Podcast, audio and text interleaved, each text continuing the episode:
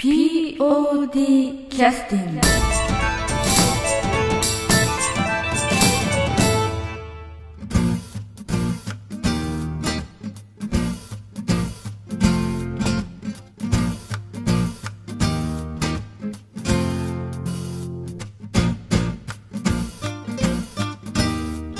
劇団 POD ポッドキャスティングです。この番組は富山県を拠点としたアマチュア劇団である劇団 POD のポッドキャストです。劇団員や関係者ミュージシャンやアーティスト他の劇団の皆さんにご出演いただきましてオリジナル制作の劇中音楽を交えていろんなお話をしている番組です。はい、えー、それでは劇団 POD のポッドキャスティングを始めさせていただきます。本日はえーっと十数年ぶり2年ぶりぐらいにお越しいただきました。エンジン全開血がたぎってきたぜの3人の方に来ていただいております。よろしくお願いいたします。よろしくお願いします。はい。あの本当にあのテンション高くありがとうございます。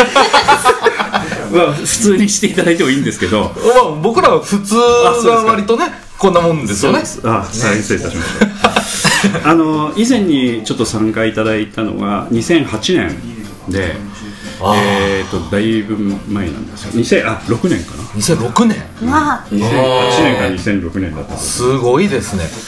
えー、あ2006年だ。あだからもうそれぐらいっていうのは何年立ち上げ何年ぐらいですかね。立ち上げてまだえ45年ろどっかそのもんですよね。そうですね。5年目じゃないですか。あ6年目？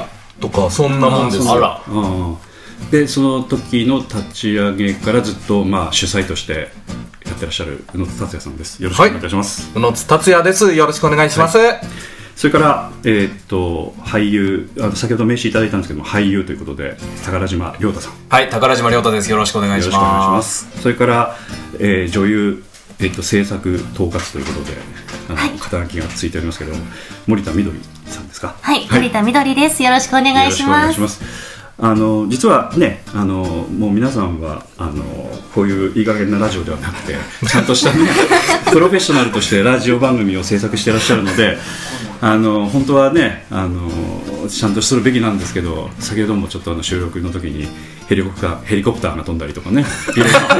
雑音が入るような環境なので本当に申し訳ないなと思うんですけどもまあそういうもんだと思ってね、はい。やっていただければというふうに思うんですけどもえーっとその、えっと今立ち上げてからこれで何年ぐらいの17 7です。年ですね。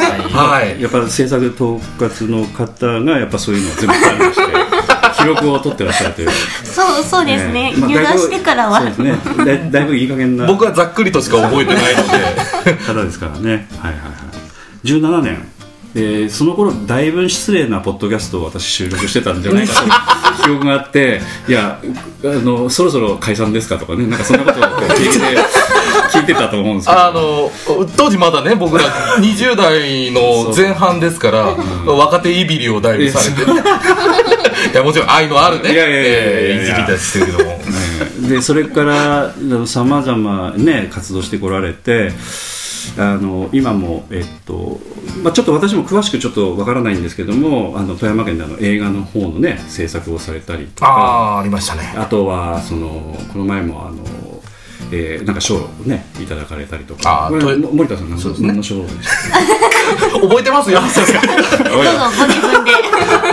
あの富山ひまわり賞というね、ええー県内で活躍する県内を中心に活躍する、ん。えー文化芸術関係の、えー若手に、ねえねえねえー贈賞するという、はいえー賞をいただきましてですね。普通あんまりこうなんていうか毎年出てるわけでもない感じもああるで賞なんですし演劇分野からは僕が第,、ね。第1号として選んでいただいて、だからそういうことを考えると本当にあの、えーポッドキャストでのね数々のごプレイ本当に申し訳ない。どういうどう？いや嬉しいなと思って、ね、頑張っていただいてて、ね、恐れ多い。いやいやいやいやあのまあまあまた宝島さんももし機会あったら聞いていただきたいんですけどむっちゃくちゃ失礼ですからね本当にちょっと過去の見てみます。はいっていうか、今日来る前には、いなかなか、その、来るぞと、圧が。ああドキドキで来たんですけど。どういうどういうことですか私の方からの圧があるってことですかなんていうんですかね、はいはい。若手いびりというか。がすごいぞって聞いたからああそうなんですか。ちょっとドキドキしてたんですけど。当時だって僕らに対してかけられてた圧は やっぱりそのね20代前半の劇団なんてもう年寄りの劇団クソやと思ってるやろとかそうそう。そのぐらいのことをおっしゃるのでどう答えていいのかっていう。いやいやそんなことないですよって。いや実際思ってたと思う思ってないです。当時も言いましたけど思ってないです。若いですからね。うん。いや絶対思ってたと思うなんか思ってた。私は思ってましたよまあご自ご自身のね、えーあの TOD の立ち上げの時はね、え ーまあでもそのぐらいのね、こうやってやるぜっていうこう熱意が必要でしょっていうことを、またちょっと安田さんなりの言い方でね、なるほどえー言っていただいてたんだと思うんですけども。よかったよかった、その時はあのあんまり破綻せずにあの若手にちょっとあの振ったりとか本当にねいやらしい対応をして、一緒に行ってた別の子にね、そうそうその辺どうなんですかって振ったりして、今日その役なの？僕自身はあんまりこう、トゲが立たないように。それで読んだいやそういうちょっと今ちょっと記憶がね思い出されて。あー思い出あんまりちょっとちゃんと聞くとまたあのちょっと恐縮することばっかりなんであんまり ちょっと聞いちゃまずいなと思ってちょっとすごい思い出し程度だったんですけれどもただあのその頃からあのオリジナルのね脚本でずっとこうやってこちらからするとすごいリスキーなんですよねそのオリジナルの脚本を作るっていうことはうん自分の作った脚本を世間にさらしてでまあ評価を得てそれをこう繰り返していくっていうのはやっぱり相当な努力とかねやっぱり覚悟もいるのでまああの半分あの冗談半分本気なんですけどどこまで続くのかなみたいな話もねしてうんしてさせてもらってたと思うんでよね。ね。なんかあのその後っていうのはやっぱりいろいろそういうなんていうかあのいろいろあったんですか？それともそれなりに順調に来てらっしゃったんですかね？おそらくこのわ二人っていうのは、えー、とどれぐらいから入られたのかちょっと分かりませんけど。宝島さんはだから10年目10周年記念公演で客演初めて出てはい。その公演終わりでじゃあうちに正式に入らないかって声かけたんでまあ10年目11年目ぐらいですじゃあ半分ぐらいから入られたはいそうですね。森田さんは多分まだ。今年で4年目ですね。あそんなもんですよね、うん。だから統括まで上り詰められて。ね。幅利かしてるわけでしょ。皆さんな。なんで笑ってごまかすんですか？やっぱ主催の扱いが上手い人ってのは上っていきますよね。そうなんですよね。うまく立ててね。はい、うんですけど。いやまあ本を書くっていうことに関して言えば、僕、9年目ぐらいの時かな、ん。に新作書けなくなってスランプになって、2年ぐらい多分間書いてない時があるんですよ。あの短編のラジオドラマとかは別として長編の本公演を1本書くっていうことに対するプレッシャーがなんか一時期自分の中ですごい大きくなっちゃって書けない。ってでだから再演にしたり、まあ、前やったものをちょっと書き直して出したりとかでなんとかごまかしてそれでだから多分すごい久しぶりに書いたのが宝島さんに参加してもらったあのその10 10周年。の記念公演それは何というお芝居なんですか？ウェイブという、はいはい。えーお芝居だったんですけれども、はいはいはい。これもでも舞台の新作として書いたんじゃないんですよ。最初はラジオドラマの特番用に長編ラジオドラマとして書いたんです、でその時にあのーまあ、な仲良くしていただいてたミュージシャンの方にメインテーマも作曲してもらって、はいはい。なんだったらミュージシャン役で出てももらってっていうことをやったんで、いやここまでやったんだったらもう舞台化すればいいじゃないって、えー周りからも言っていただいての、えじゃあ舞台版として書き直そうかっていう、まあ、だから久しぶりにそういう感じで、まあ、勇気が出たというか、この時は1234567891011121314151617人のキャスト。ですね。ね、多かったんですよ、で恋の出演だけでも何人もいらっしゃるという。そうですね。さらに10人近くいらっしゃるまあ記念公演なんであのとにかくあの、出ていただける方できるだけ出ていただいて、こう賑やかな公演にしようと、ただ POD 声かかってなかったですね。いやいやいやあの 仕事に在籍していた劇団員とか OB そうそういうことですそういうことです。ね。えまあ、スバルさんも出てらっしゃる感じです。あの、まあ、若干そういう方もいますけど。じゃあもうそこまでおっしゃるんであれば20周年の時には皆さん出ていただくということでね。そうですね。もうだって2年後3年後にはもう来るわけですから記念公演が。20年。そうまあまあそうなりますね。恐ろしい話ですね あの時のねこうなんていうかフレッシュな感じっていうのはいまだにちょっと残ってる。ちょっとね。ちょちょっとあの気持ちだけはねもちろん、うん。うんいつもエネルギッシュでいようということでね、えー前だから大体10年20年ぐらいでするとちょっとあのなんていうかねトーンダウンしてくるみたいな あの感じは全くないわけじゃなないんですけどただ千賀谷さんの方はねやっぱり、えーっとまあ、若い方もね増えてらっしゃるということもあってあのあるのかちょっと分かりませんけれどもそのフレッシュさっていうのはななくなってない感じがねすごくするのはそれはねすごいなという感じがしますね。それはもう、ここにいらっしゃるお二人をはじめとした、ね、あの各劇団員のおかげですよね。高島さんね。ね。ただ みじんもフレッシュさ感じさせないな。ここの流れなら出してけ。振りは裏切っていくタイプ あの10周年の時そのスランプっていうのはあのなんていうかちょっとそのなんていうかこう相談できる人というかちょっと愚痴れる人とかそういうのはどうだったんですかその時っていうのは。あのーまあ旗揚げのメンバーは徐々に減っていくじゃないですか、うんどうしてもね、うんあの仕事の都合だ家庭の都合だって言って、うん。まあ、休団したり退団したりっていう形になってないりって、ますよね。うん。周りにだからこれで大丈夫って支えてくれる人がかなり減ってた時期ではあったんですよね、うん、だから今の今の劇団員はもうこの10周年記念公演以降に入った人ばっかりですから、はいはいはい。ほとんどが。えっとえっとずっとあのなんていうか片腕として今もやってらっしゃるんじゃないかと思うんですけど、うん。あの POD の客演もねしていただいた小はい谷さん、小谷さん、はいはい。小谷さんはこの時も片腕の立場だったんですか？えーっとですね、小谷さんはですね、あの、これ言うてええのかなわかんないですね ちょっとね。ちょっと、こここの10周年の時そうですね、非常にセンシティブな部分をあはらんでおるんですがあの、10周年の時には、キャストとしてちょっとだけ、あえー参加はしてましたけどだからすごいも。お忙しそうなね。そうなんですえーね。なかなか時間が取れなくなってはいはいはいきたのが大体その8、9年目から10年目にかけてぐらいだったんですかね。だだからそのなんていうかちょっとあの私の小谷さんもポッドキャストに出ていただいた時にあのすごくその宇野津さんに対しての思いっていうのをすごく持ってらっしゃって、でなんか支えたいみたいな。でポッドキャストで盛んに「いや POD こればいいんじゃないか」と。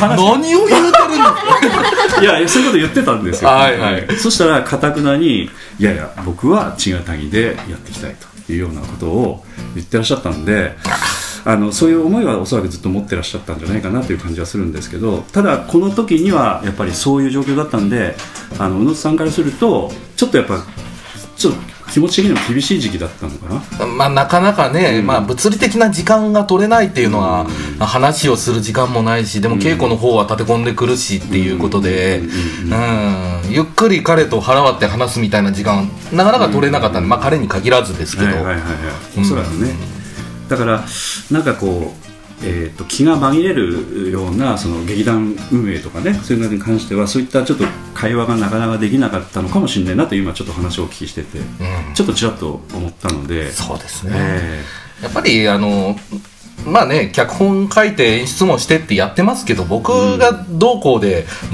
あのやっていけるものではないですからね、劇団を維持していくっていうのは、やっぱ周りに人がいてこそだから、まあだから今あれですよ。宝島さんがあ僕じゃあ明日から辞めますって言ったらあじゃあ解散ねっていう話に。ーあそういうプレッシャーをもかける。うもうななりかねない。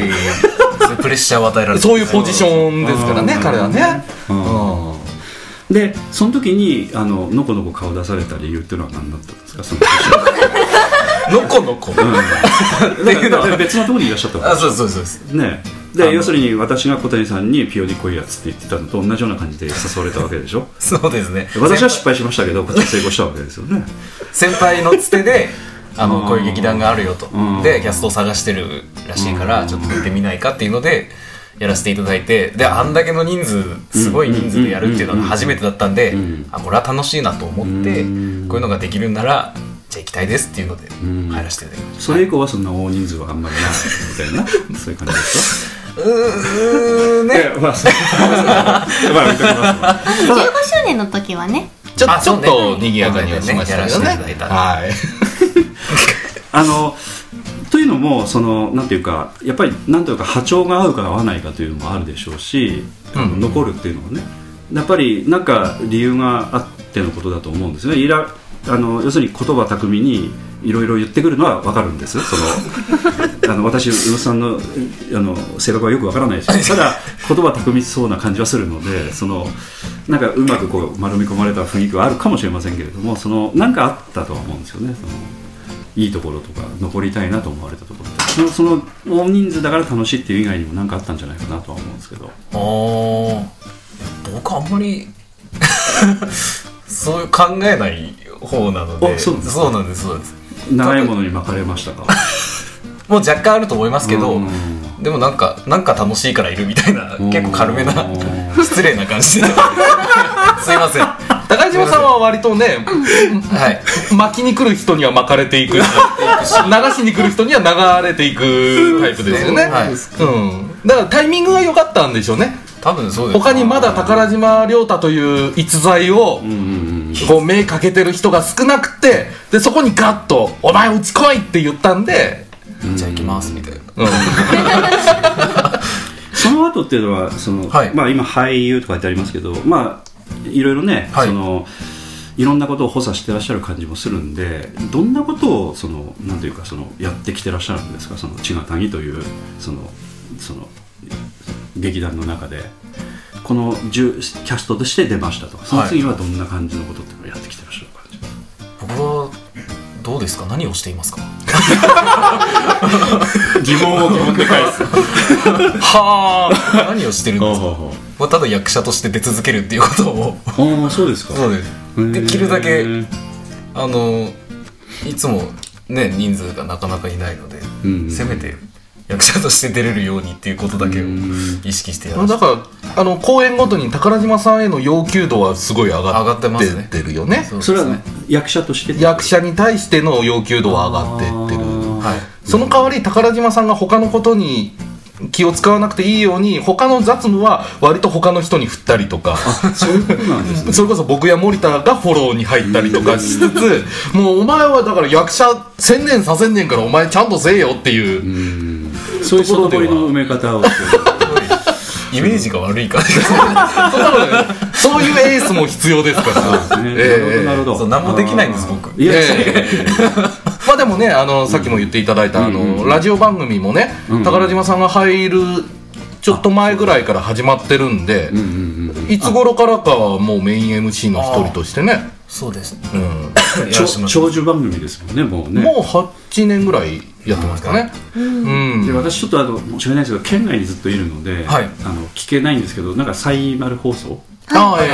だと聞けるというふうに聞いてるんですがちょっとその仕組みを一回ちょっと教えていただきたいなと。ここで？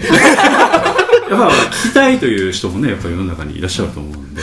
まああの一番簡単なのはスマートフォンでね、あのそういうあの聞けるラジオのアプリがあるので、うそれダウンロードしてあの曲がバーって出てくる中で CTFM を、はい。うん登録しといてもらえば富山シティ FM 富山シティ FM ですね、ええ。それはあのオンタイムのその時間じゃないと聞けない。そうなんですそうなんです、うんうんうんあのーね遡って聞けるとかっていうものではないんですけど、うんうんうん。うん。まあ、ただ番組自体はあのー幸い何回か再放送もしていただいてますから、どっかの時間に合えば。でホームページのところにも確か放送時間ねきちっと書いてくださってあるので、え。その時間にサイマル放送のそのアプリを使ってあの聞くことができるできます。ということなんですよね。そうなんです、まあ、でスマホ一つパソコン一つあれば、はい。はいはいはいでその時にメイン今 MC を務めていらっしゃるということもあるということです、まあ、メメインというか、まあ、僕が出てて、うん。あと森田と宝島がまあ交互というか、あそうですね、えー週替わりでどっちかが出たり両方が出たりっていう形ですね、うん。うん。ちょっと話が出たんでねちょっとついでにお聞きしたいんですけど、ちょっと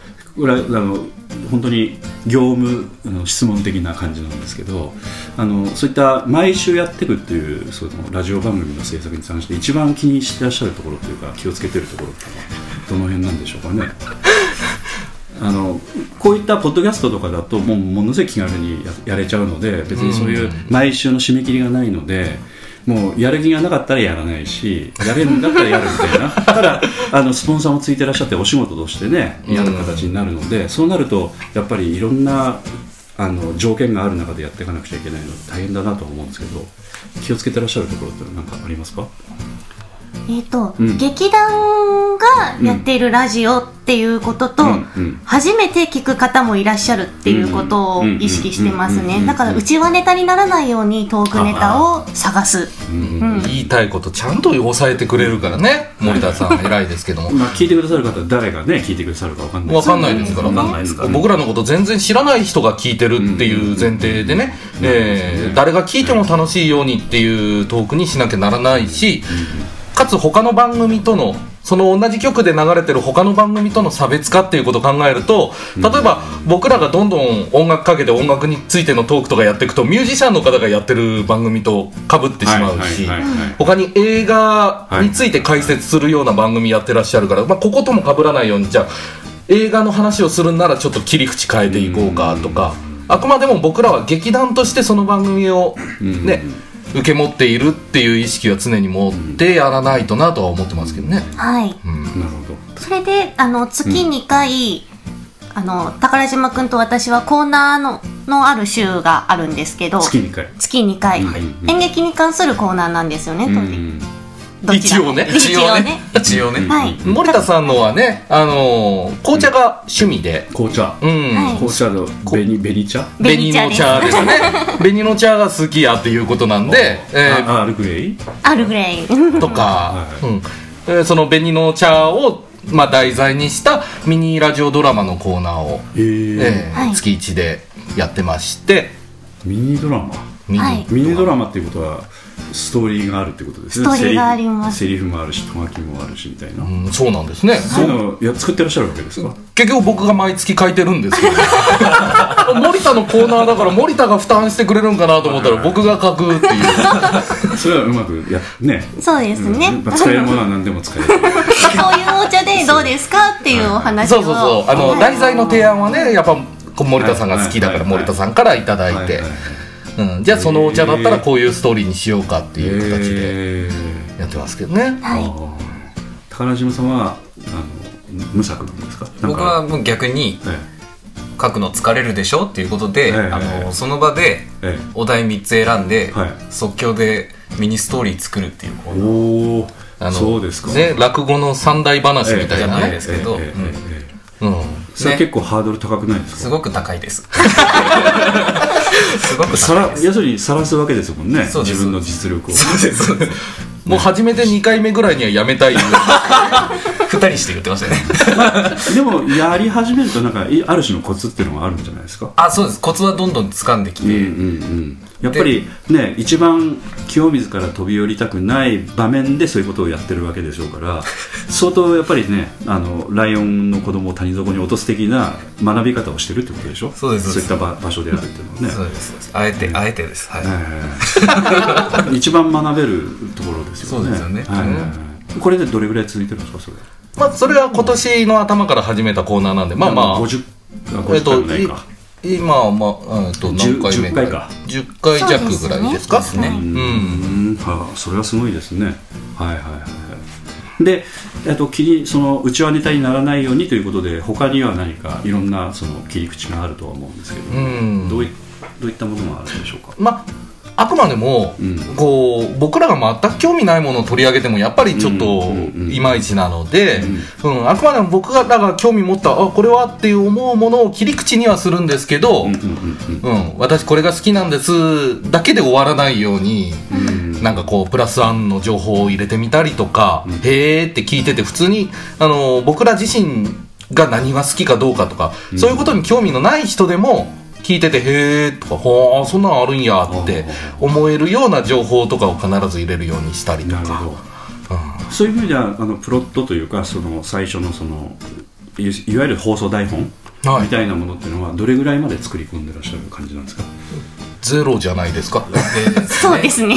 ネタだけはまあこれ話そうは決めてますけあどー。どんな風にじゃあどこどこで宝島さんに振るよとかそういうのはなしでだから過剰書見てますね。きのあの一応内容の箇条書きがあるまああっても箇条書きですね、メモ書きがある程度それは事前にこうあの共有はされてなのかある程度こう隠してちょっとあの緊張感を持たせて2人にやらせてるとかその辺はどうなんですか？ケースバイケースじゃないですか、ネタにもよるし内容にもよるけども。ちょっとこれ振っとかないと無理かなみたういな、ん。ある程度こういう話するよって共有しておく場合ももちろんありますしうんうんうんうん僕だけが知ってて突然ふって聞くとかいうこともありますし、ありますね。うん。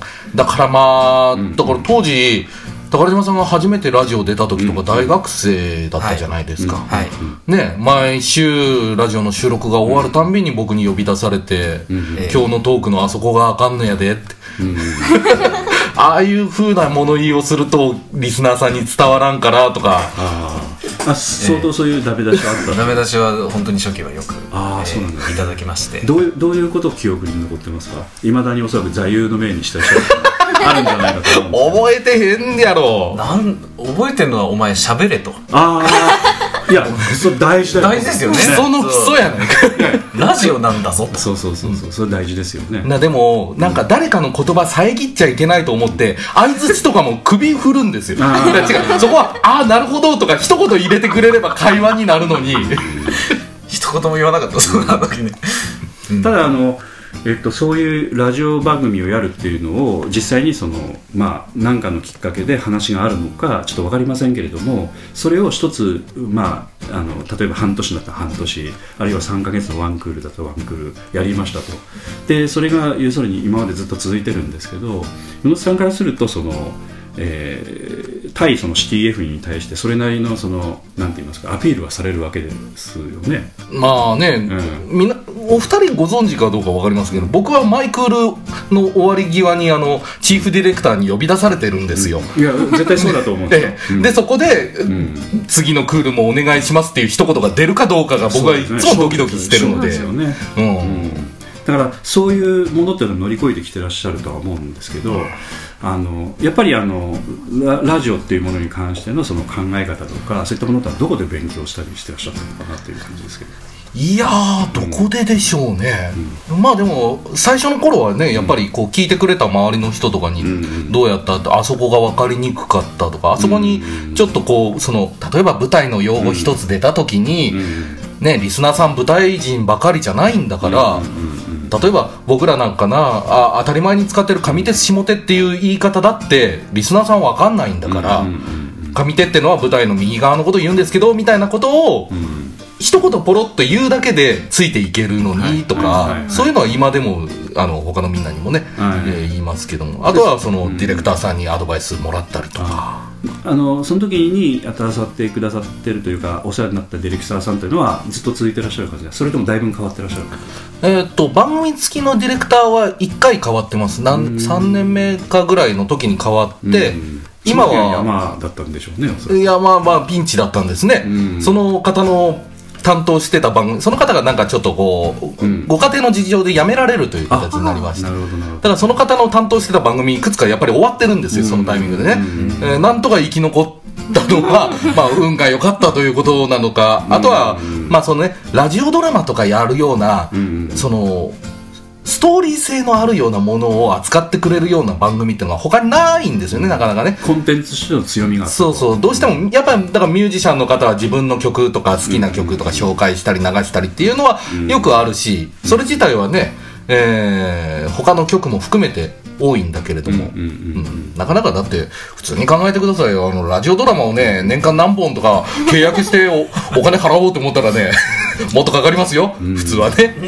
ま あ結構サービスしてくれてる。サービスで、えー書いてるとこはありますけどね、うんあのそういうようなことっていうのはやっぱりあのこうやりながら勉強していったという感じでしょうか？やりながらですね、うん、だからもう本当にあの毎週必ず自分の放送は聞き逃さずに必ず聞くようにしてましたし。客観的に聞いてう。ん、聞いてああやっぱここダメだなとか、んあ自分らだけ笑ってるけどこれ伝わらんなとか。うん意外とやっぱねあどうぞどあうぞ。あと今はねツイッターとかであのラジオの放送時間にリスナーさんからのコメントが見られるので、そうですね、はい、それで反応を確認したり、ハッシュタグたぎらじっていう形でつぶやいてくれる方がいるので、それで、ああ、こういうのはやっぱりこう興味持ってもらえるんやなとか、まあ、当初はねやっぱりそういったネット環境というのはないというか、まあうん。SNS なんか形もない時期だったですからね。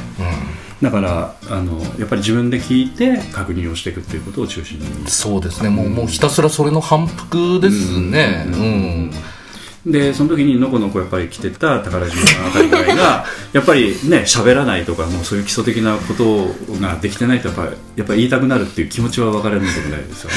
そうですよね。うん。うん。放送開始から何年かしてようやく僕ら自身が、うんうんあちょっとこういうことなんやなって分かってきた頃に喋らない子が入ってきたっていう、ね。はある種のピンチを迎えたわけなんで、はいはいはいすいませんでした。いえ僕いえ。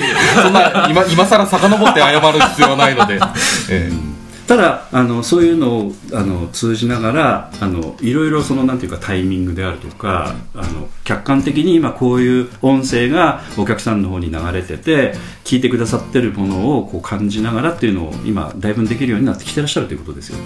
これで宝島さんの方もねそうですね。僕も意識はするようにしてます。はい。ねはい結構ね高度なあのそういったおそらくトーク能力だと思うので、はうん、なかなかあの訓練っていうのはできないですからねそういうのはあね。そうですね。機会がないと。うんでそれに比べるとどちらかというとちょっと優秀な感じなんですかね森田さん。え森田さんはもう最初から喋りについてはあの、ね。過不足なく、えそうですか？メイン MC の抑えるべき抑えを忘れたところをしっかりこうですよねって抑えてくれつつ抑、ええそういったやっぱりこういう姿勢にも表れてますよね。ノートピシッと出して 何でもメモを取ろうというね。今のこの机の上のねね。このポッドキャスト収録してる時の宝島さんと森田さんの違い。そうそう違いますよね。全くねあのこう聞き流してもその記憶の彼方に追いやる人と きちっと記録を少しでも取ろうという姿勢がある人とやっぱ差があるというかね、何か必要になるかもしれないとう。んまあ、そういう感覚ですね。の備えの感覚ですよね。これか。あのちょっと疑問だったのはそういうものっていうのはあの社会人になってから学んでらっしゃるのかなんかそういうそういうあのそう学校でそういうのを習ってそういうふうにやってらっしゃるのかいろんな学び方があると思うんですけどどういうあの出自というか流れでこう千形にいらっしゃったのかっていうのはちょっと興味があるんですけどね。千形木へ来た流れですか？流れも聞きたいですしね。えっと、うん。千形木の存在自体は旗揚げ当初から知ってたんです。おしてた、はい。その時はおいくつだったその時はまだ中学生でした。中学生、はい。その時はどう見てたの？この人のことを。その代表のこの えっとその時は高校生だった宇野津さんが、うん。あの中学生だった私たちに演劇を教えに来てくれてた時代だったあのので僕の母校の 中学演劇部の出身なんですよね、僕自身はあの中学校時代は演劇部じゃなかったんですけど、そういうつながりがあったので、はい。ちょっと教えに来てくださいって彼女の先輩先かに呼ばれて、はい。何回か行ったことはありますね、そうですね。まあ、ちょっとあの、えっと、前回というか前出てくださったあの、えー、エミ天のね、うん。天神さんがちょうどその高校の時にガンガンやってた宇野津さんを見てるみたいなことをちらっとこうらおっしゃってたんです。けどそうですね。ちょっとまあ言い方あれですけどね。今ちょっと失礼な言い方になるとブイブイ言わしてた感じの 時期にあの、まあ、そういう話があって中学生から見るとやっぱどんな感じに見えたんですか？その。あの団体かっこいいって思って私は大人になったらそこに入るんだって思っていました。なるほど。でそのままうんうんうん。富山を出てしまって、うんうん。どういうことですか？あのー進学にあたって中学富山県のあ、えっと高校後ですね高校の卒業した後富山県を出てうん。何年かした後にまた富山に戻ってきて、そこであ茅ヶ崎の公園がある見に行こうと思って、見に行って、終わった後に「宇野さん私が入る隙間はこの劇団にありますか?」って言いに行きました。あそうなんだ。もう聞き方がね入る前からもう劇団内でのポジショニングを気にしてるでしょうね。で今さらにちょっとびっくりしたのは、トークもあのやっぱ尺を考えてねあの必要以外のものを喋らないようにしてる で実はあの本当はね私は中学時代から高校に移る時とか、はい。お芝居をどう考えてたのかその辺聞きたかったんですけどちゃんと考えてねその尺をこう最後まできちっとこう言ってくださるっていうのはすごいなと思って さすが訓練できてますよね。ね。さすがですよ。この POD のポッドキャストっていうのはもう時間無制限一本勝負なのでもうひどいんですよ。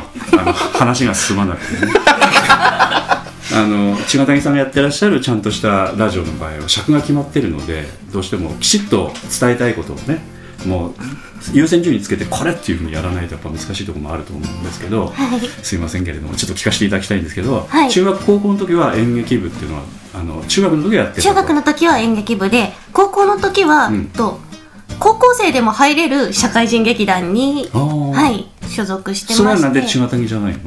千賀谷は当時高校生は入れなかったんです。ああ僕ら自身がまだ20そこそことか若かった時代なので、はい。やっぱり若い子を責任持って預かるってできないよねっていう話で、結構真面目ですね。いや、そもそも当たり前じゃない。か。なんやと思って。そういうということはそれ知ってたというのは、はい。問い合わせたということですか？いやあなた来てもらっちゃ困りますと。多分ホームページに書いてあったんです。はいですか、へー。うんでそれ見てもう最初からもう問い合わせすらもしなかったっていう。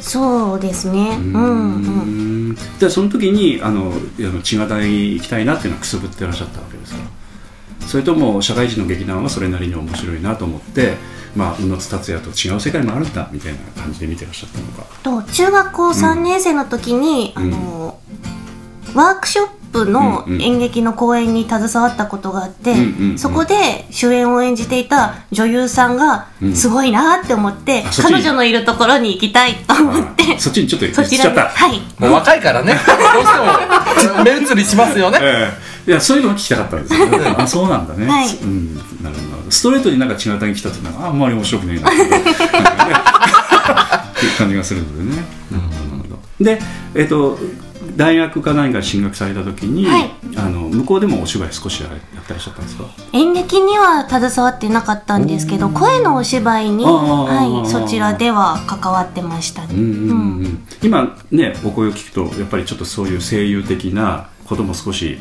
あの勉強されてらっしゃるのかなっていうような感じもするところもあるのでね。あそうです。ね、はい。少し勉強しました、うん今、あの、県内で放送されてる CM でもねうんうんうんうん、ナレーション実は森田が読んでるんですっていうやつ結構多いのでね。あ。そうなんですうん。ね、それは僕大概大概毎日森田の声どっかの時間で聞く。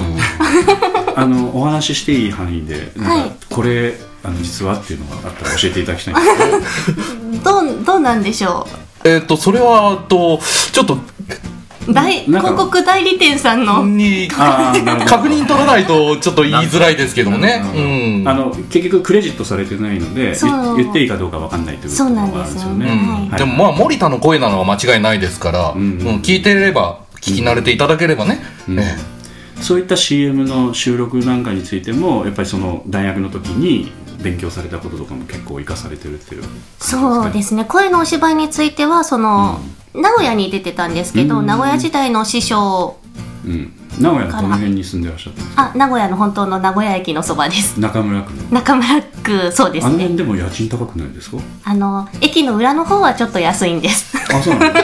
なんかあの出してくださる人もいたとかそういやそんなことはないです。何を引き出そうとしてるんですか？畳のお部屋に住んでました。あそうはいあの駅の裏ってちょっと治安悪い感じもあるね。ちょっとそうですね。ね、うん。ね。ただお師匠のお家が近くにあったので、うなん。だはい。なるほどなるほど。なので、うんうんうん。はいでそこで勉強されながらで就職のタイミングにはなると思うんですけど、はい。就職はどこでやろうという感じで？就職は、えっと名古屋でしばらく働いてですね。はい。それでちょっとえっと、うん一身上の都合で富山に帰ってまいりまして、はい。でその時もやっぱりお芝居もやりたいみたいな気持ちが？その時は、うん。えっ、と見に行く方に完全になっていて、えーお芝居を。えーで、えっと東京で、あのー頑張っている富山県出身の演出家がいまして、その人のお芝居が富山で見られるようになったらいいなって思って、うん。そのためには富山の中で演劇頑張らないとと思って、うん。で、ええっ、と改めて血がたぎの門を叩きました、でその時は千賀さん以外もねいろいろ選択肢はあるとは思うんですけど、はい。どういうあの結論でそういう流れになったんですか？あの血がたぎの活動理念ですかね、うん。あのお芝居見たことない人でも気軽に見に行けるようなお芝居を作るんだっていうのを野さんおっしゃってて、うん。あここが一番私がやりたいことに近いと思って、はい、他には目はくれなかった？一応調べましたよ全部調べ POD は見てていただいた？見ましたもちろん。で見てあーみたいな。そんなことはないです。ただ、私が 富山市に住んでいて、はいはいで、免許も持っていない状態で、で車がないのではい。ね今もそうなんですか？今もそうなんです。はい。なんで自転車か歩きか電あ車ー。で移動してるんですけど、はいははい。はいい。でそれでまあ通えるところというふうに考えると、ね。あの千賀谷さんがターメットになったとはいいうことですかね、はい、はいはいなるほど。ちょっとあの最初のね説明からなんか矛盾が出るかなと思ってたんですけども、はい。あの出なかったのでよかっあたです、ね、本当ですか？ね安田さんのトークね油断したらあかんのよ。だんだん分かってきました、えー小さが。いやただあのあのなんて言いますかね。こう世代がやっぱりちょっとあのこう離れてる方が今入ってきてらっしゃる感じになってきてるのかなと思うんですけど宇野さんからするとこう何かこうこう千賀谷の運営上変わってきてるところとか何かあるんですか？そのあんまり気にはしてない感じですか？まあ世代が近かろうが遠かろうが、うんうん。あの連絡とコミュニケーションをしっかり取るっていうことだと思うので基本は、ううん。んまあ、そこは最近はねあの、まあ、LINE とか、うん。ちょっと連絡取りやすいようなツールも充実してますから、うん。まあ、それを活用しつつ、うん。えーいや聞いてないよとかっていうことができるだけ起こらないように、うん。えー心がけまあ、て意図的に聞いてないよっていうねそういった形のことをやってらっしゃるかもしれません、うん。うん。何の話？いやいや言わないようにして後でこうね時間がないタイミングでバッとこうディスクロージャーするみたいな、まあ、やらざるを得ないかという雰囲気でね作るとかいうそこはあのいろんなテクニックの一つとしてね、ええまあ、ただあのさっきの話なんですけどもその、えー、と若い世代というのはなんか考え方がちょっと今変わってきてるとか笑いのツボが変わってきてるとかなんか脚本的にも少し何か変化があるのかいやそんなものはないと思いますという話なのかその辺はちょっとなんていうか日頃ね人のこのあの反応をずっと見てきてらっしゃるのはかなり鋭く見てきてらっしゃるところがあると思うんでーいやいや。お聞きしたいなと思ってたんですけど。まあでも、ううん。ちがね目指しているとか思考していることは基本的にはその老若男女を問わない、うんうんうんででその芝居の玄人である素人であるっていうことを関係なく楽しんでいただけるようにっていうそのエンターテインメント色をうんね打ち出してっていうことを考えているので、うんだから逆に言えば僕と宝島さんで10年うん年齢的には違うんですけど、うん。10違うぐらいで宝島さんに通じないようなネタだったらそもそもうちの劇団が目指すことはやれてないっていうことだから、うん。ね、うん。10ぐらい別にどうってことはない、うん。今のところって思ってます、うん。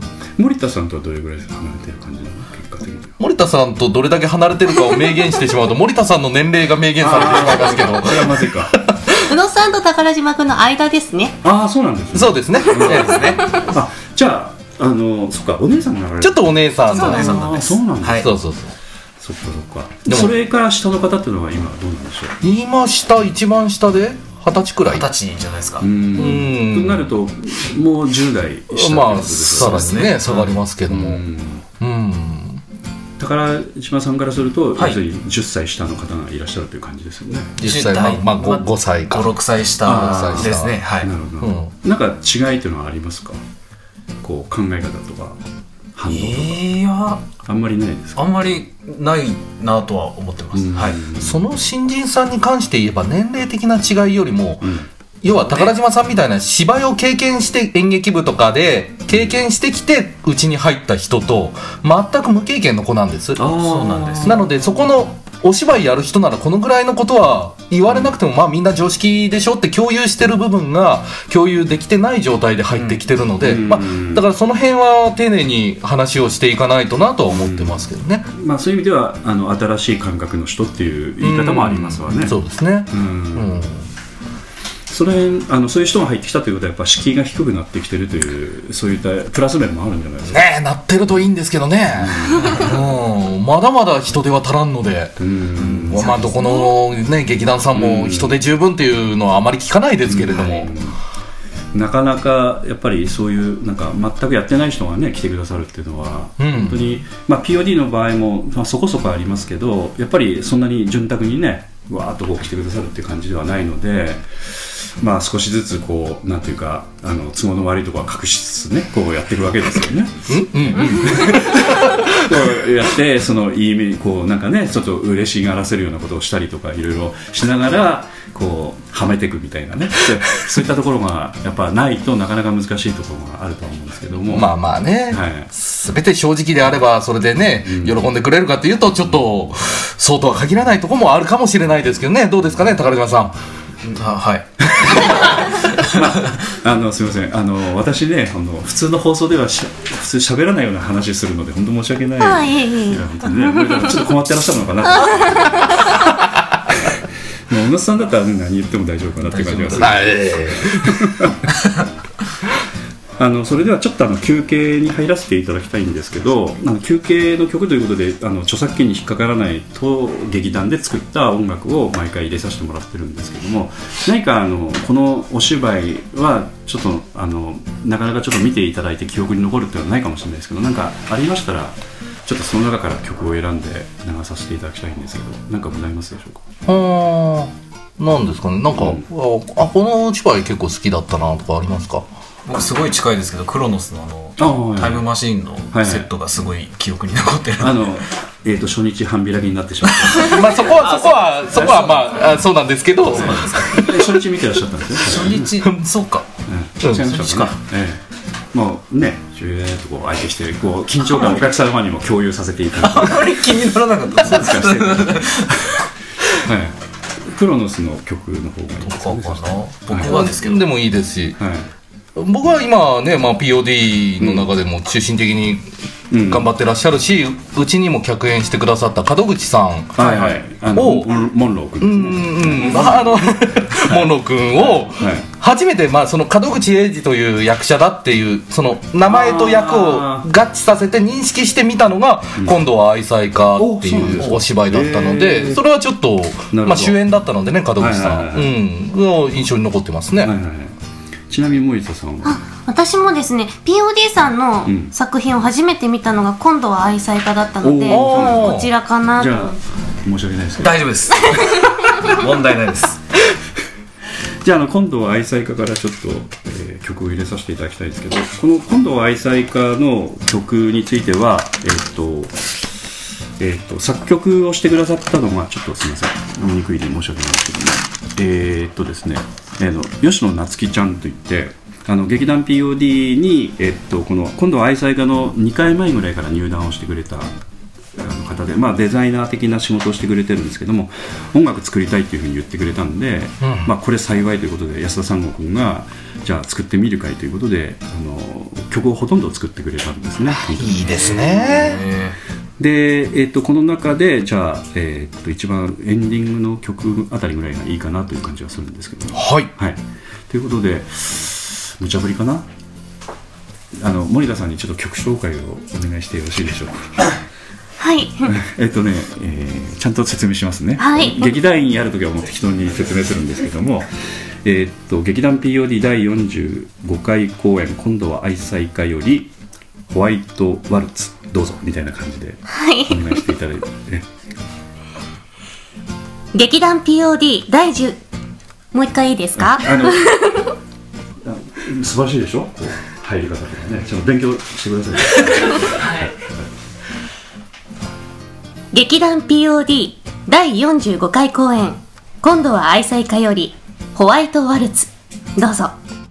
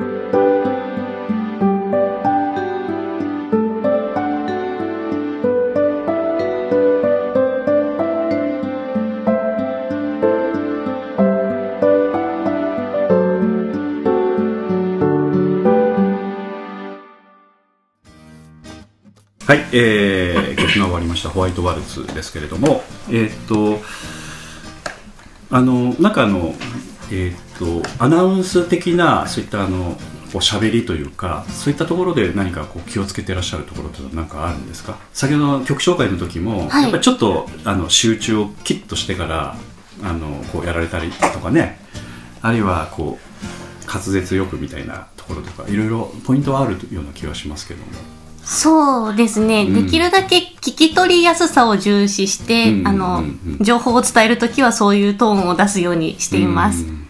普段こうやっておしゃべりしてるとき、どうしてもあの、ぺちゃっとした音で、ああなるほど。はい、明るい音を出そうとするとこういう声質になるので、はい、うん。うん。うん。うん。なるほどね、それよりはクリアになるようにうん気をつけてます。ちょっとかしこまるっていうことに気をつけるっていう感じですかね。はい。なるほどなるほどこの辺は宝島さんはこうどういったところっていうのは気をつけるようにあの勉強してらっしゃるところもあるんですか？僕はうんただただ噛まないようにだけ。いや大事ですよね。ですよね。うん。そういうなんかちゃんとした勉強というかうん。をしてきてない人なので、いえいえいえ。はい、できるだけ簡単なシンプルなところを気をつけるようには、い、してます。ラジオの収録っていうことになると、まあ、いろんなね、はい。私も詳しくはないですけど芸人さんとかやっぱりあの明らかに滑舌が悪い人とかやっぱりこう伝え方というか喋り方が少しどうかなと思われる方もその個性としてきちっと出してらっしゃるところもあるので、まあ、そういった意味では今のお話ですけど噛まないとかねいくつか気をつけてくださるポイントがあればね、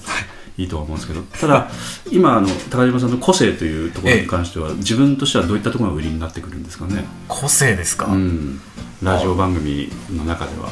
ラジオ番組、ん。ものを知らないっていうところです いや、大事、大事。全然知らないので。要するにボケボケるっていうかね、ぼ質問役になるっていうか、あ、それな何ですかみたいな。何ですかとか知らないですとかしうん。か答えてないので、じゃあそうすると、あの、野田さんが喋りやすくなるっていうか。説明がねしやすくなりますよね。ねあ本当ですか。うん。やっぱ受けとこうこあの答えというかねそういった役割がピシッとこう一瞬でできちゃうと会話が成り立つところもあるんでね、ああ、うんなるほど。うん。あの自分では答えられないのになんとか頑張って答えようとしてズルズルになってしまうとそれだけ尺を使ってしまうところもあるんでね。分かんない人は分かんないっておそらくパッとすぐ言われると思うんで、そうですね。すぐ言うようにしてます、はい、ねだからそういう意味ではその、知ってる知識量の違いとかももちろんそうですし、うん。宝島さんとはさっきも言ったようにうん。10歳離れてるので、うん。年齢的な違いで僕がこう30代らしいトークをしても宝島さんに通じなかったから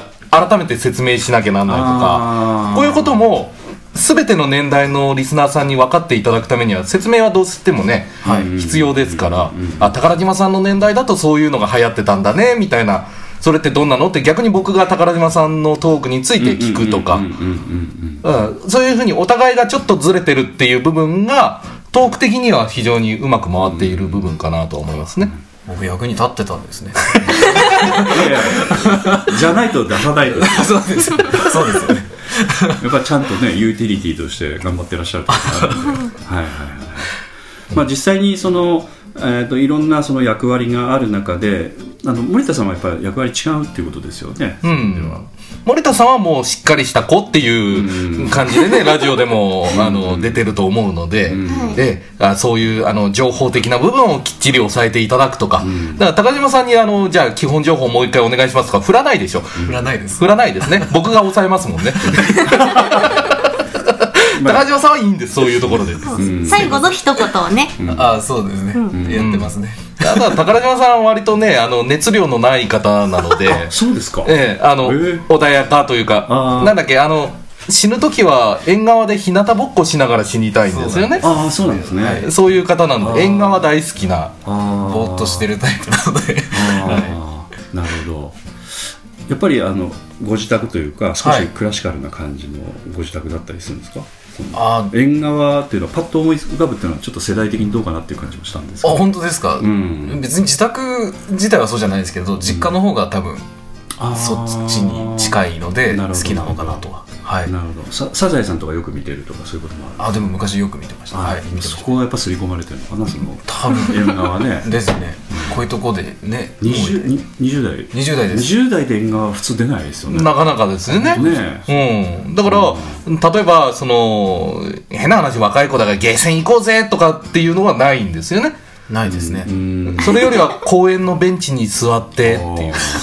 今日もそうなんですよね。ここ来る前もね、はいはいはいはい鎮守の森公園、はいはいはいはい。すぐそこの、はいはいあのちょっと時間あったので寄らせてもらって、そこで数分ぼーっとしてから。職質されなかったですか？大丈夫 僕自身もちょっと危ないかなと思いつつ。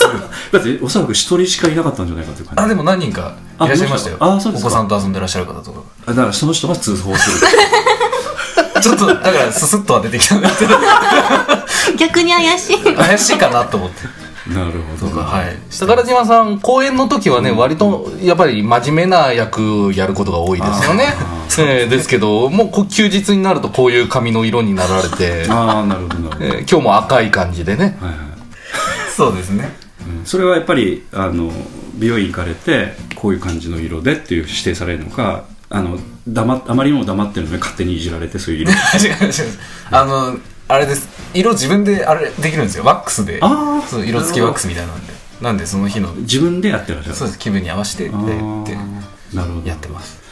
あとさっきから気になってたんですけど、はい。やっぱりこうメリケンサックっていうのはやっぱ喧嘩の時に使うみたいなそういうふうに今指にねあのメリケンサックとい ってこう殴る時に使うような指輪ですね。指輪。指輪。大変失礼いたしましすいません。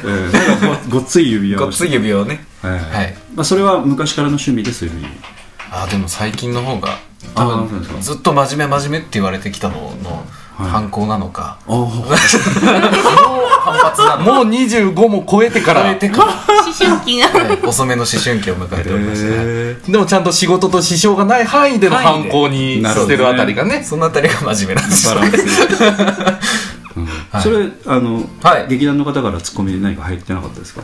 指輪ですか、いうん。や今日もすごいねみたいな。それぐらいの優しい感じですよ。まあどうしても髪の毛の方が目立つんでね。ああ昨日は赤かったけど今日は青いねとなるかほどそっかそっか、はい。なるほど今あのこう宝島さんっていうのも前々からちょっとあれだったけどこれは本名なんですか？そあれとも？本名です、へえ、はい、よく芸名ですかって確かにねえ。聞かれるんですけど、ねえ。もうりょうりょうたも？りょうたも本名です。全部本名です。はい。あの姓はあのお父さんとかあるいはおじいちゃんそれからひいじいちゃんみんな姓が違うとか改めて作る世代になってるとか。そういうそういう一族だとか。そういうそういうことではない。ちゃんと宝島でずっと。ええそうですか。どどういうあの一族なんですか？もうお話ししていただく範囲で。なんかうんうんうん。やっぱりお金持ちだったんですって昔その宝島っていうところははですけどその家家が？家がですね。一族が？一族が。お金持ちで宝島っていう名前を最初。ついつ頃の話なんですか？いやいつ頃までかはちょっとまだ調べがついてないんですけど。誰から聞いた話えっと、親からはい。やっぱり宝島ってどういう家系なんて聞かれることが多かったので聞いてみたら、うん。うん初代はやっぱりお金持ちで宝島になったんだけど、へー。えっと、2代目がえ。遊んではいはい。全部そのなくしたと財産。若旦那がお棚を潰したっていうことなんですかね。で今みたいな状況なんだよっていう。こんな生活なんだよっていうのを。今極貧なわけじゃないですよ極貧ではないです普通の。一般家庭なんで。今おじいちゃんとかね、はい。あのお父さんのなんか言い訳を聞いてるようなそうな感じもちょっとちょっとしますけれどもね。本当かどうかちょっと微妙な。わからないんですけど。まあ、2代目が全部悪いみたいなね。そうみたいです。うん、そう歴史的には。はい。ただあのなんかこう住んですみません住んでらっしゃる地域というのは何かあるんですか？富山富山に結構いらっしゃるとかあるいはあのこの県に多いとかそういうことはなんか聞いてらっしゃいますか？でもやっぱり少ないみたいで、うん。富山だと上市周辺だけ。本当に実家のある周辺だけ。何軒かある何軒かほとんど身内なんですけど、なるそんなほど感じです。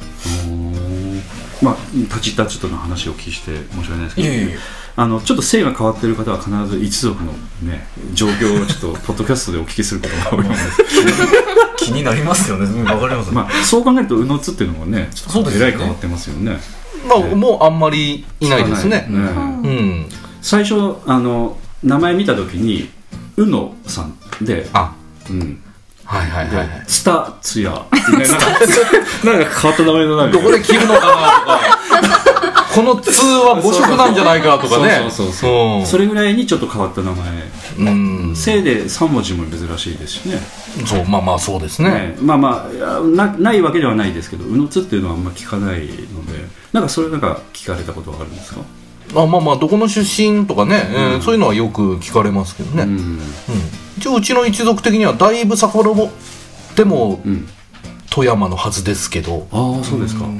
へさりとて県内に別にうのつの多い地域とかがあるわけでもないのえで、親戚の方ぐらい。そうですね。うちの本家筋とかその親戚周りともう一家系はあるみたいですけど、はいはいはい。そんなもんらしいと聞いてますけどね、まあそういう意味ではあの宝島クラスのそのクラスの。人数のっていうか一族の。ああと人数配分的にはそうかもしれないですね、まあそのそのレベルとかねその辺は宝島がちょっと下かもしれないですけどわからんですよ。いやいやいや。別に上も下も。ちょっとわからんですけどね。わかんないですけど、うん。まあ森田さんはね全国どこにでもいらっしゃいますからそうね。ですねはい。ちょっと話題になれなれる申し訳ないですけど。はいはいはいあとあのそのこちらのその緑の名前なんですけども、はい。こちらは本あ本名です。ああそうですか、はい。読めないんじゃないですかこれ。あそうですね。これあの翡翠的なあの。翡翠的なあの翡翠取れるところで生まれたのでええどういうことですか？あのー朝日町の方って翡翠海岸って呼ばれる地域があるじゃないですか、あの辺りで生まれたのでえっとお母さんが海岸でその ちゃんと病院なんですけど。そらそうでしょ波乱万丈じゃない人魚姫みたいな。ねなんかね翡翠の中からみたいなね。はい。あのあじゃあお父さんかお母さんがお付けになったお名前ということで。すそうですね。うん。で私あの前々から思ってたんですけど、はい。そのツイッターの格好書きの後になんかこはい。う書いてありますよね、あステコって書いてあると思います、はい、ええあのそこでちょっと何かそのなんていうかなそのステコっていうのはなんかイメージ的にどうなのかなっていうか、あはえっとですね。い、なんかジョーカーみたいななんかよくわからんですけどなんか、えあのあれはもともと私が学生時代のニックネームがステラだったんです。えステラ？はい。ステラおばさんのクッキーが好きだったからステラって呼ばれてたんですけど。マリエで買ってたマリエで買ってました、ああそこにしかないもんね。そうなんです。ステラをね。はい。で、はい。大人になって、このステラっていう名前に子供の子をつけようと思って、オオンライン上での、インターネット上での活動の名前をステコにしたんです。ステラコじゃなくて？ステラコじゃなくて。でステコではなんかねイメージ的にステラおばさんでつながらない、そうなんです。うん、それはそれでいいんですか？あ、もうそれはそれでいいかなって。はい。なんかダミーというかねなんかこう一旦捨てますみたいな。なんかそうなんですよね。あの、こう、子供の子を濁らしちゃうとちょっと悲しい感じになっちゃうので。そうですよね。はい。うん。なんで、濁らずにステコで。うん。それはそれでいいんですそれはそれでいいんです。なんか宇野さんとしてはなんかどうですかね？ああもうだってうちに入団するよりずっと前からね成功だ、えー活動してらっしゃる名前ですから。そうですね。そこはもう僕がどうこう言うことじゃない。ねね。はい今お話をお聞きしてあんなんかポジティブな名前なんだなっていうのあが、はい。ええそれまでちょっとねうん聞いちゃいけないのかな。まあね知らん人が見たらね、うん。お？漢字じゃないですからね。そうじゃないけども。うん。音としてはね。そうですね。はいはいはい、でお名前にその「子」という名前もついてなかったので、うんはい。だからどういうふうなちょっとね流れなのかなって感じもね多分自分の名前に子供の子をつけるのが流行ってた時期だったと思うんです。女の子の間で。えーはい。なので、私もつけようと思って。でも長くなるからステコにしました。なるほどわかりましたまあ分かったところでね、はいあれですけど じゃああのちょっとあのえーっとなんて言いますかその前回のね公演もう終わったばかりなんですけどえーっとまあその本当にツイッターとかでも少しいろんな感想とかもね私もあの見る機会がああるんですけれども実際に公演終わられてあの結構あのお疲れとかの状況ですか？それともどうなんでしょう？いやもうだいぶ回復というか、うん。元気にやっております、まあえー、とこれで1週間？1週間ぐらいですかね。ね。はい。あの、えー、と土曜日の公演はいはい。はい。で日曜日はやれ。やらずに今回は金土ですね。金土でやられてらっしゃる、うん。で日曜日が確か、えっと打ち上げ。あ仮の打ち上げをね。の仮仮。なんです。あの本打ち上げはまたちゃんとやるよっていう前提で、はい。まあでも一回飲み食いしとこうぜっていう集まりをしたんでちょっとそのすね辺あのちょっとまあちょっとあのすみません。ちょっと食いついて申し訳ないです。け ど仮打ち上げっていうのはどういう意味合いなんですか？なんでしょうね。集まれる人。よくやってらっしゃるの？僕ら公演始まる公演までに、うん。結構仕事とかもそうだけどプライベートもそうですけど、都合してまあどこもそうだと思いますけど、うん。予定調整して来てる公演日までたどり着いてるので、うん公演の直後って別に暇になるわけじゃなくて、うん逆にここまでで仕事休ませてもらったりとか調整してた分がどっと公演直後に入るんですよね。うんうん、でみん皆さん周りの皆さんも「お公演終わったんだろう約束してたあれ行こうぜ」とか、うん声かけていただくことも増えるのでどうしても公演直後忙しいんですよ、そうすると公演終わった後にちゃんと打ち上げしようと思ってもなかなかメンバーが集まれない、でも、うん、いつまでもねそうずるずると打ち上げやんないだとうん。よくないから一回はじゃあ集まれるメンバーだけでも集まってちゃんとやろうと。で時間が多少置いてもいいからちゃんとメンバーみんなが集まれる日にもう一回やろうっていう形で二部制にしてますねうちはね。来れない方もいらっしゃるということなんですね、うん。そうですね。うんそれだとやっぱ仮にしとかないと、うん。ちょっとかわいそうですよね。そうこれが打ち上げですよって言っちゃうとなんか来れなかったメンバーがね、呼ばれてないなのん。だよ俺行けない日なのにってなってもあれですから、うん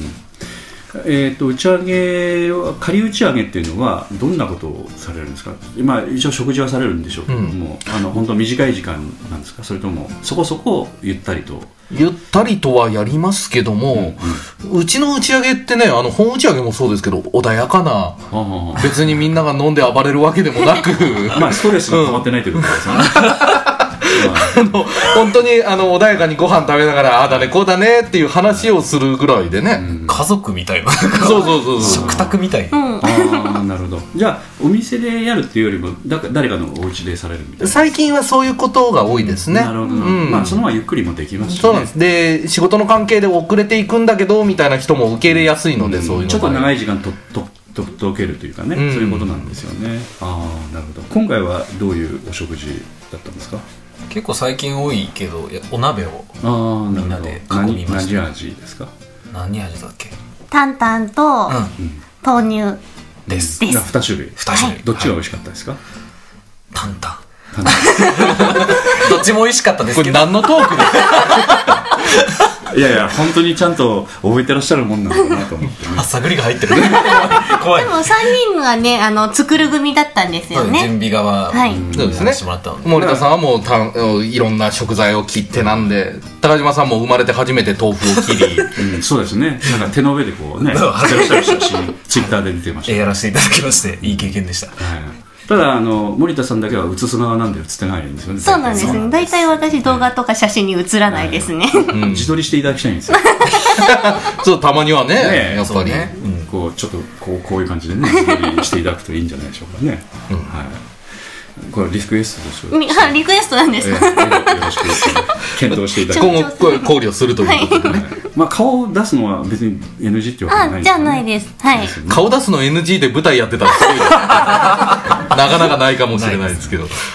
で前回の公演っていうのはその、えーっとこの3人はもう全てキャストとして出てらっしゃったというはい。形ですね、その他に、えーっとあと2人、2人。えー出てらっしゃってお一人は、えーっと劇団員の方で、えーっと確かあの、えーっとモンモンロあの門口君とあの宙仕掛かる人だった人ですかね。違いましたっけ？あええええええあのー前々回ないつの公演だ、いやいやそえー客演としてちょっと、えあの、あの当劇団の、えー、門口さんが出ていただいた時に、門口さんが襲いかかって注視かかるっていう、感じの相手の役の。される側の相手の女の子の役やってた子ですね。ええ。で周りくどい説明。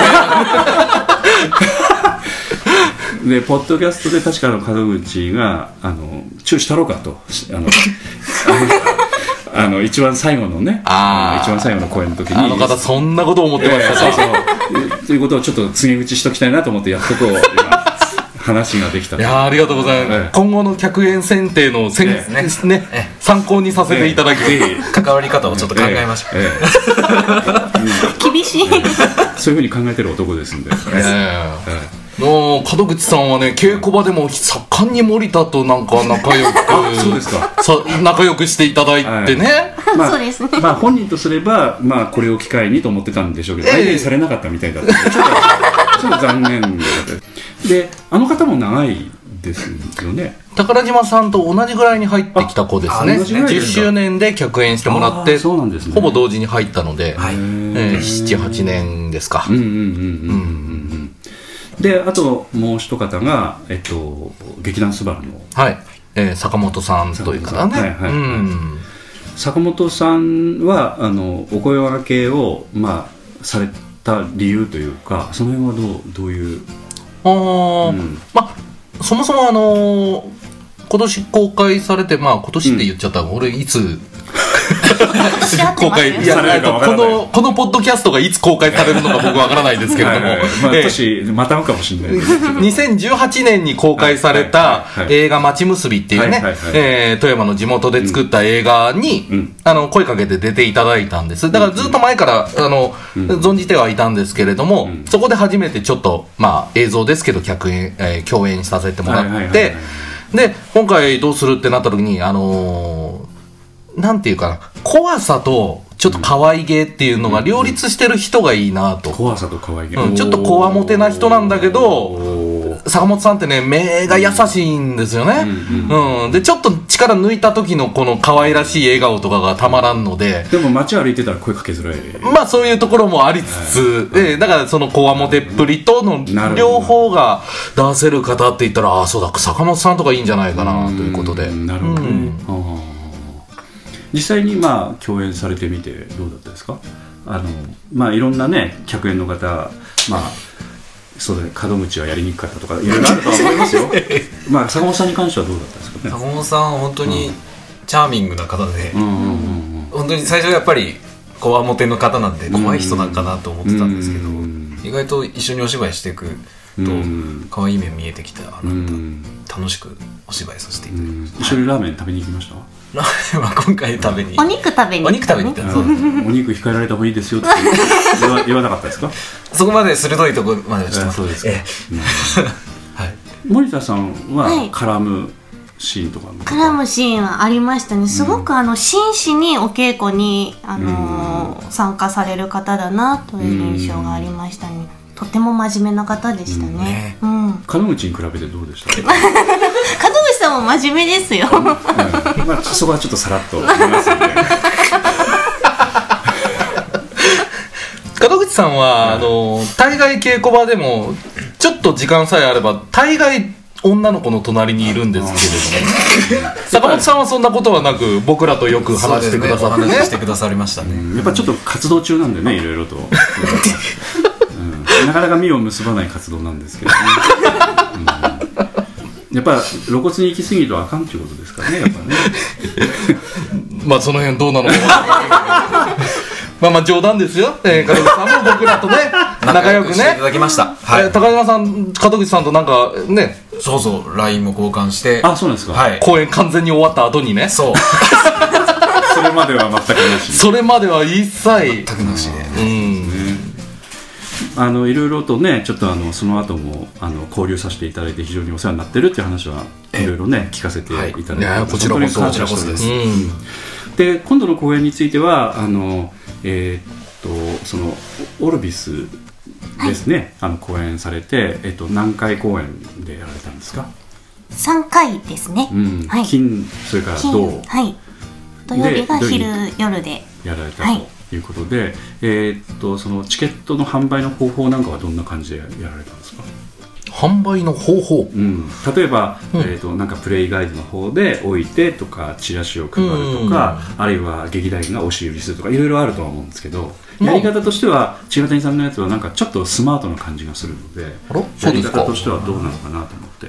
コリッチというあのチケット予約ができるサービスを、はいコリッチ。コリッチですね、うん。使っています、うん。はい。だもちろんあのねプレイガイドさんとか劇団員に声かけていただいた方に直接とお渡しするとかもやってはいるんですけれども、うん。うん。まあ、そのコリッジという仕組みというのはあのなんかそういう使用料とかがかかる、使用料はかかりますはい、ただ管理がとてもうん。楽なので、うん。制作業務がうん、スムーズに進むので、それは森田さんからの発案であのまあ、採用いたしましょうということでね。ね。森田が楽になるんやったら。やっぱプレゼンテーションをうまくやられたってことですか？費用はこれだけかかるんですけど、はいまあ、これとこれとこれが効率がいいので、うん。された方がいいですよと、うん。あの費用の部分はなんとなくうまいことぼかしつつ、やっぱ大事ですよね、ええ。それはあのコリッチっていうシステム何が素晴らしくてかつ恐ろしいかってね、どの劇団員が何枚売ったかが全部一覧でね、えーリアルタイムで表示されるので、でその管理者権限を僕と森田だけが持ってるので、うんうんうんお前ら売ってなかったら分かるぞと。うんうんいう形でね、でも宝島さん今回主演だったんですけど、ちゃんと売り上げ1位になっていただあいて。そうなんですね、頑張りました、ね。頑張りました。それはやっぱりあの日頃からのお友達のお付き合いの方っていう形の方が多いんですか？あほとんどはそうです、うん。はい。あのなんていうかその今まで見たこともない方もねお顔をおそらくかけると思うんですよね、ええ。そういう方々の反応っていうのはどうですか？そのチケット売る時の反応と終わ見てくださった後の反応っていうのはあ初めて見た方は、やっぱり最初は演劇かとかそうですよね。ロミオとかみたいえな、え 手でくる白タイツ履くの？そうそうそうそう。手でくるんですけど、見終わった後はいや面白かった、想像以上だったって言ってもらえるので、ありがたいなと、うん。やっぱりそういうふうにちょっとあの少しお話をね勇気出してっていうか、はい。今までお声かけてなかった人にお声かけるとかってものすごくね大事なところありますよね、はい。それはちょっと手売りみたいな感じなんですか？あそうです。チラシとうん。お渡しして、よかったら来てくださいって。って、ん。はい。そんな感じです。なるほど。はい。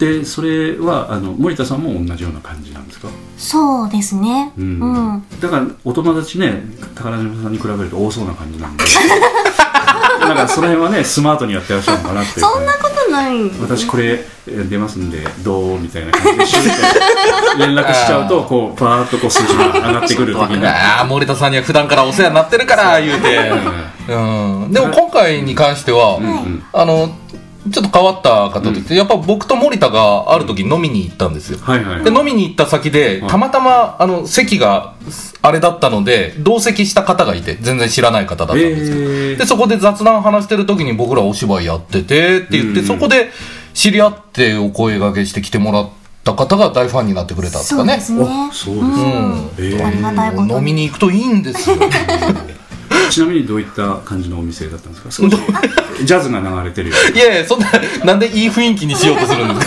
か普通のに日本酒置いてるえあーちょっと居酒屋っぽいところ、ね。えーなるほどなるほど、まあ、富山だとねやっぱ車運転するとかっていうことになったりするので、はい。ちょっと仕事帰りでねなかなか飲みに行くっていう人も数はどうしても少なくなっちゃうんで電車で通ってらっしゃるとかね。うんだからあんまり飲みに行って試合になるっていう話あんまり聞いたことがないので、うん。今ちょっと珍しいお話だったんでね。ね都会だとそういうことも多かったりするんでしょうけどね、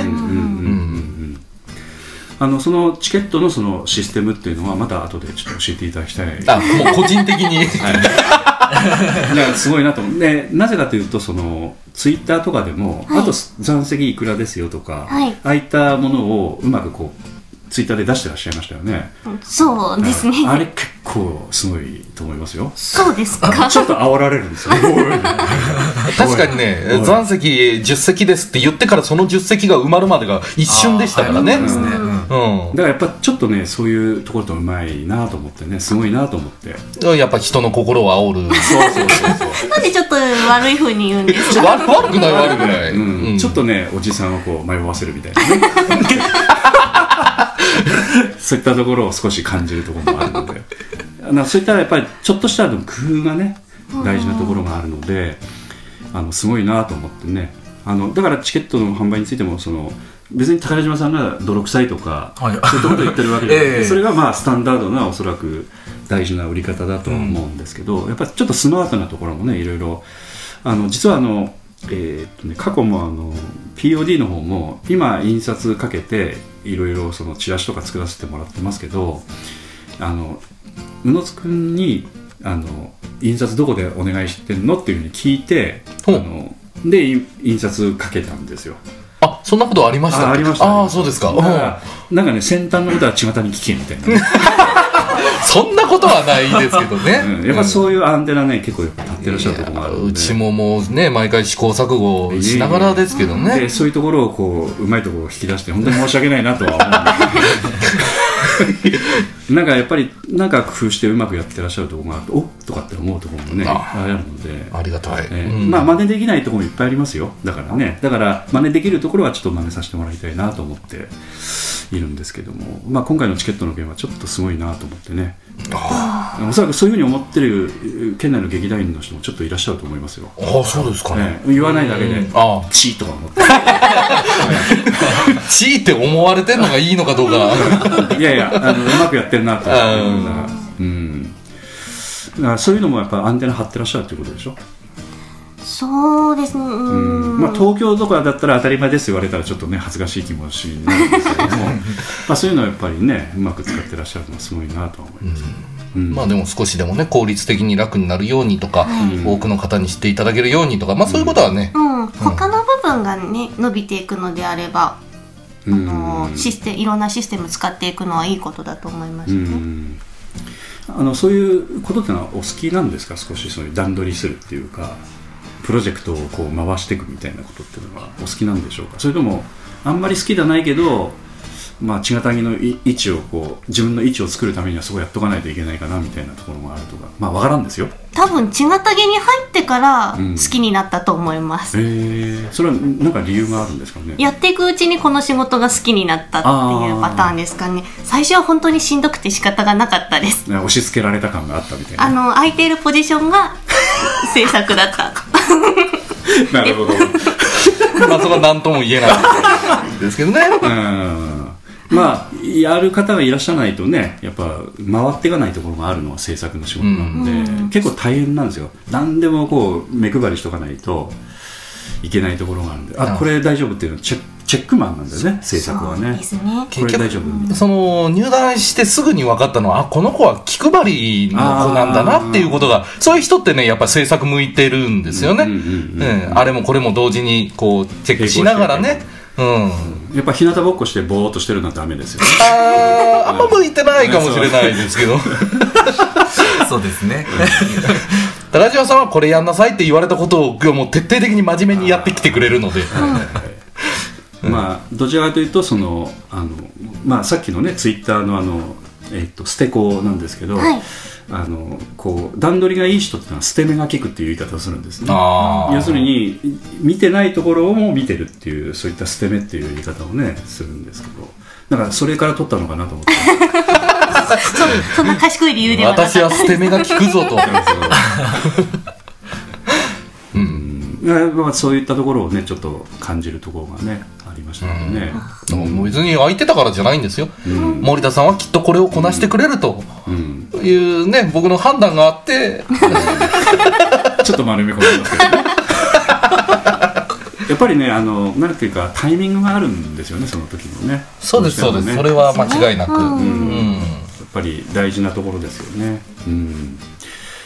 わかりました。で、あのちょっとあのもしもうお時間的には難しいですからね。ああ大丈夫ですよ大丈夫ですか？うんじゃああのちょっとあのこれで今回は終了させていただいて、この後ちょっともうちょっとだけお時間いただいて次回公演の話とか。ああはい、おそらくちょっと聞かれたくないところもあるのかもしれないですけど お聞きしたいなという感じがしてあのまあ公演がある程度その決まってるんだったらちょっと宣伝にもなる感じにもできればなとも思いますし、これからメンバー集めるみたいな話にもつながる可能性もあるので、まあ、少しちょっとお話をお聞きできたらなとは思うので、えー、とお別れの曲としてなんかそうさっきじゃあ宝島さんの方で、はい。えー、とクロノスのはい。曲でひと一つ曲紹介していただいてよろしいですか？はい。どれがいいんでしょう？えー、といなんか印象に残ってるシーンとかもしあればそれに関わるところが曲があるかもしれないそれがまあおいおいタイトル曲とかね。ですかね。うんうん。じゃあ曲紹介。はい。これは、宝島亮太が曲紹介をいたします。はい。えー、劇団 POD 第49回公演クロノスより、えークロノス。どうぞ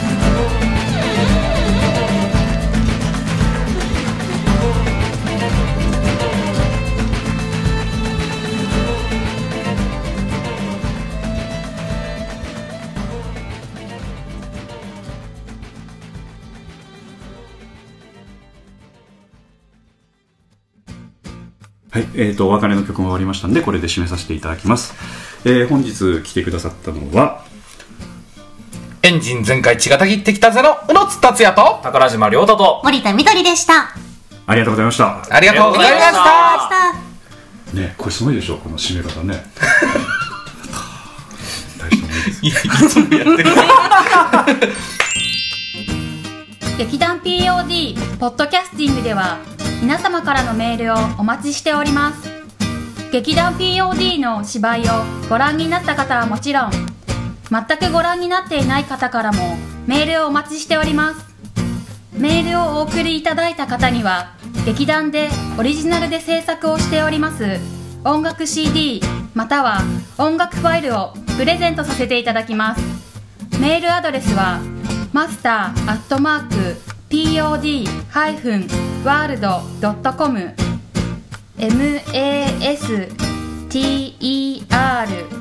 アットマーク pod-world.com へ直接メールをお送りいただくか劇団 POD のオフィシャルウェブサイトの送信フォームからお送りいただけます。Google などで劇団 POD と検索してください。劇団 POD のオフィシャルページのトップ画面のインターネットラジオのリンクを開いてください。そのポッドキャストのページに番組へのメールはこちらからとリンクが貼ってあります。そちらからお送りください。もちろん Apple の iTunes ストアのこの番組のページのレビュー欄からの感想もお待ちしております。またオフィシャルページのトップページに Twitter と Facebook のリンクも貼ってありますので Twitter フォロー Facebook いいねもお待ちしております。それでは次回まで。